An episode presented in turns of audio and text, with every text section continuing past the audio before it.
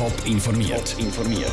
Das Radio Top Magazin mit Hintergrund, Meinungen und Einschätzungen mit dem Raphael Wallimann. Wieso der Stadtrat von Amriswil künftig selber über Einbürgerungen entscheiden und wieso sich der Verein Proban diese Woche über die SBB aufgeregt hat, das sind Themen im Top informiert. Wenn jemand zu Amriswil einbürgert werden will, muss er an die Gemeinsversammlung. Die Bürger, die an der Gemeinsversammlung sind, entscheiden dann, ob die Person einbürgert wird oder eben nicht.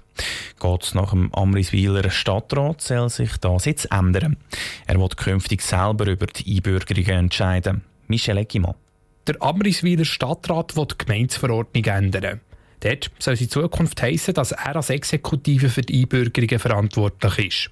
Über die Änderung muss das Stimmvolk am 19. Mai abstimmen. Möglich ist die Änderung nur wegen einem Bundesgerichtsentscheid. Martin Salvisberg, der Stadtpräsident von Amriswil, stellt klar, dass es höchste Zeit ist für die Änderung.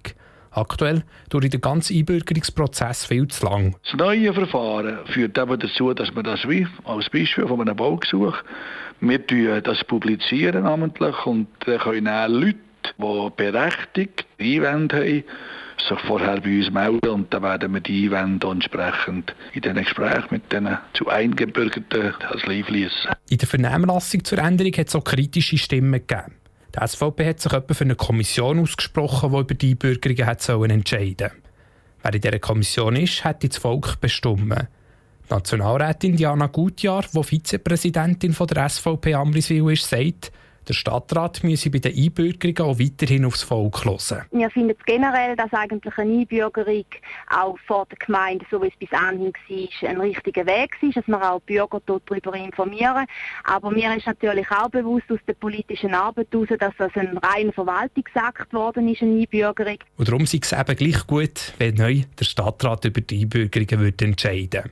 Die SVP schaut aber bei den Einbürgerungen ganz genau her und interveniere, falls nötig. Der Beitrag von Michel Eckimann. Mindestens einig können die Amriswiler noch über die Einbürgerungen abstimmen. Am 19. Mai wird entschieden, ob künftig der Stadtrat das letzte Wort hat. Immer wieder geben die SBB die Schliessung von Schalter an Bahnhöfen bekannt. Alleine diese Woche sind es vier. Gewesen. So zum Beispiel auch die Schalter zu Adorf im Kanton Thurgau oder zu Winterthur ziehen. Der Fahrplan der SBB passt nicht allen. Vertreter von ProBahn haben jetzt genug. Aus dem Bundeshaus berichtet Matthias Strasser. Wenn die SBB so weitermachen, dann gäbe sie weniger als einem Jahr keine Schalter mehr an den Bahnhöfen, sagt die Präsidentin von ProBahn, Karin Blättler. Also äh, wir von ProBahn haben das ausgerechnet und wir wissen, das ist natürlich ein bisschen reisserisch. Aber in der Sache sei diese Sorge berechtigt. Immer mehr Bahnhofschalter gehen zu und gleich der Mediensprecher von der SBB, der Daniele Palecki, beschwichtigt, eine Schliessung von allen Bahnhöfen sei sowieso kein Thema und die SBB müsse halt die Schalter, die nicht mehr rentieren, zutun, damit es wirtschaftlich Sinn macht. Schließlich werden immer weniger Billets am Schalter gekauft. Wo man vor 30, 40 Jahren noch alle Billets am Schalter gekauft hat, ist heute noch eins von zehn Billets wird heute am Schalter gekauft. Die SBB verweisen darum auch die verbleibenden Kunden der betroffenen Bahnhöfe auf andere Kanäle. Der Billetautomat oder das Online-Billett zum Beispiel.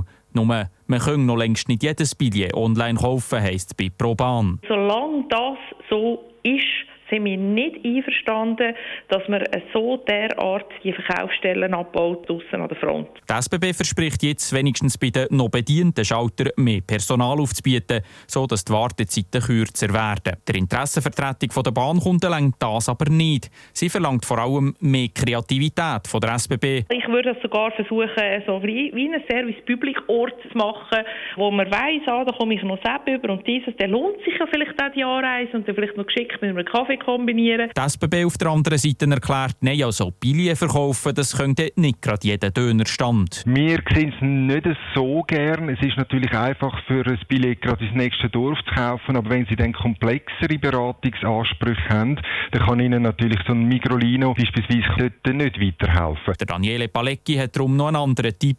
Wer kein Online-Billett lösen und am Automat nicht weiterkommt, der kann die Billett auch telefonisch bei der SBB bestellen. Top informiert, auch als Podcast. Mehr Informationen gibt es auf toponline.ch.